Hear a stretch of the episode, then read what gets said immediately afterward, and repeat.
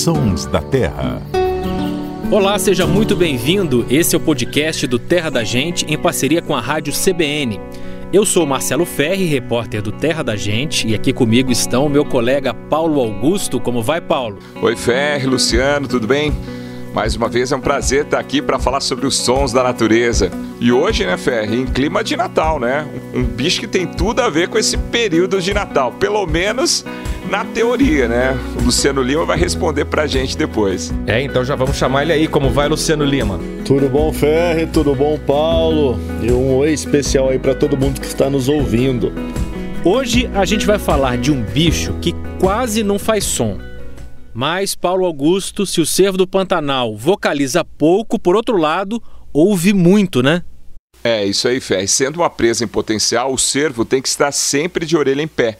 E que orelha, né? A vigilância auditiva é uma das armas dele para detectar a presença de onças, sucuris e jacarés. Ele mais ouve do que é ouvido. Eu já vi o bicho na natureza e ele é muito silencioso. O professor Maurício Barbante, que há décadas estuda esse animal, explica melhor para a gente. Bom, realmente os, os é, sul-americanos, eles têm uma vocalização, é, chegam a vocalizar, mas vocalizam muito pouco é, diferentemente dos, dos é, de clima temperado, as espécies não florestais. É, isso essencialmente tem a ver com a, o fato deles serem, a maioria deles serem solitários, né? então não tem tanta necessidade de organizar em, enfim. E além disso, né, os cervídeos daqui, eles, a comunicação deles é muito, é, é principalmente pelo, pelo meio olfativo, né? O olfato é o grande grande, é, um grande sentido desses animais. É, também a visão, um pouco a audição, mas principalmente o olfato. Então, a, as glândulas de cheiro, a, as, as, secreções que dessas glândulas, o fato dos bichos marcarem território com os chifres, com os pés, né? é, com a, as glândulas lacrimais. Isso tem uma, um efeito muito mais importante do que as próprias vocalizações nesses bichos. Então ele faz uma vocalização muito simples, é um é, é, é, mas muito, muito baixinha, que é testando a receptividade dessa fêmea. E também alguma vocalização um pouquinho mais grave quando os machos vão se enfrentar, quando o bicho vai atacar um outro macho, eles também têm uma pequena vocalização, mas sempre uma vocalização muito baixinha.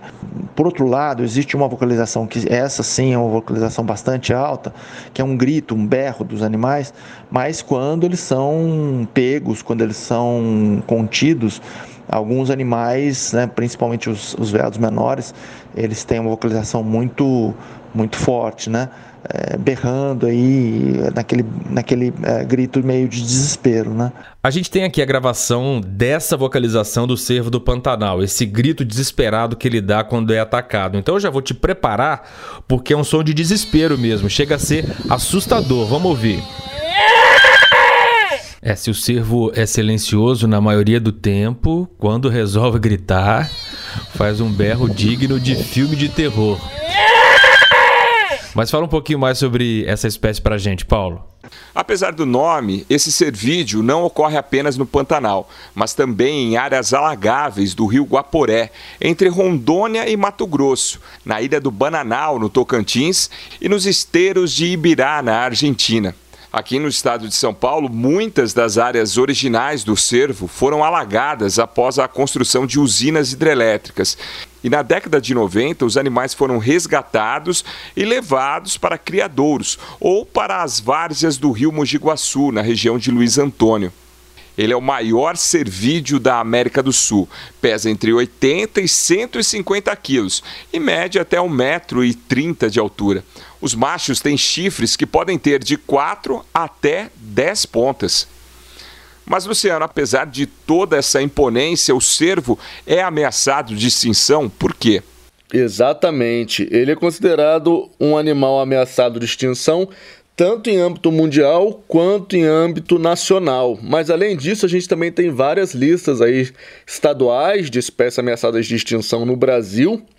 E quase que em todos os estados onde você tem a ocorrência do cervo do Pantanal, ele também é considerado ameaçado nas listas estaduais.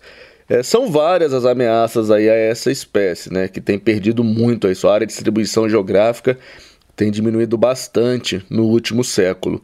É, entre essas principais ameaças estão, óbvio, a destruição do hábitat, como para várias outras espécies de, de animais aí, a perda de hábitat, e o cervo do Pantanal tem uma particularidade por ele gostar de áreas úmidas, ele é especialmente sensível a projetos como grandes usinas hidrelétricas, por exemplo, e outras questões aí que acabam destruindo seu habitat.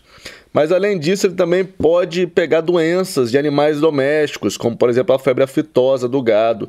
A gente raramente para para pensar, mas as populações de animais silvestres, especialmente aí de mamíferos, mas aves também são super sensíveis a doenças aí dos animais domésticos, que os animais domésticos são vacinados e os silvestres não, né?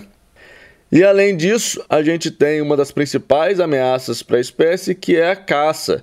Por ser um animal grande, com essa galhada aí, é, os chifres, como, como as pessoas gostam disso como troféu, pendurar na parede, é uma coisa super cafona, né? Pendurar chifre na, na parede, mas enfim, é, é um animal que está super ameaçado também por conta da caça. É, em estados, por exemplo, como Paraná, Rio Grande do Sul, Bahia e Minas Gerais, é, as populações desses animais estão praticamente assim quase que em estado terminal aí, com a probabilidade de extinção um curto prazo muito grande. E recentemente, a fusão entre dois centros de pesquisa, o Centro de Conservação do Cervo do Pantanal e o Núcleo de Pesquisa e Conservação de Cervídeos, que é o NUPES, aqui em Jabuticabal, no interior de São Paulo, deu origem ao maior criadouro de cervídeos do mundo, que fica no campus da Unesp em Jabuticabal. Professor Maurício Barbante, qual é a importância disso e qual a contribuição para a conservação desses animais?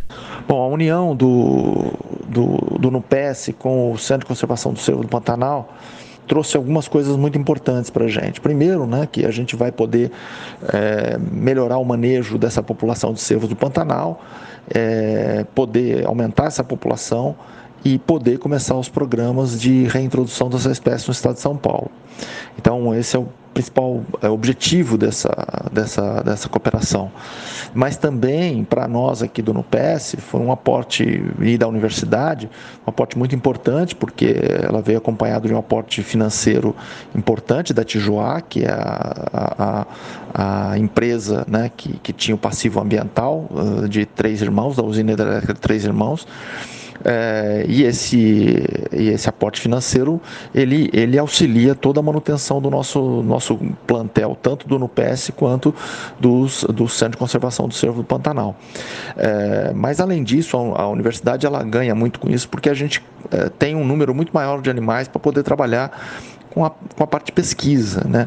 É, então, ter número maior de animais para fazer os experimentos, é, experimentos sempre voltados para o um entendimento melhor dessas espécies e para a conservação delas. O objetivo final é realmente a conservação da maioria das espécies que a gente tem aqui, mas para isso a gente precisa conhecer melhor essas espécies.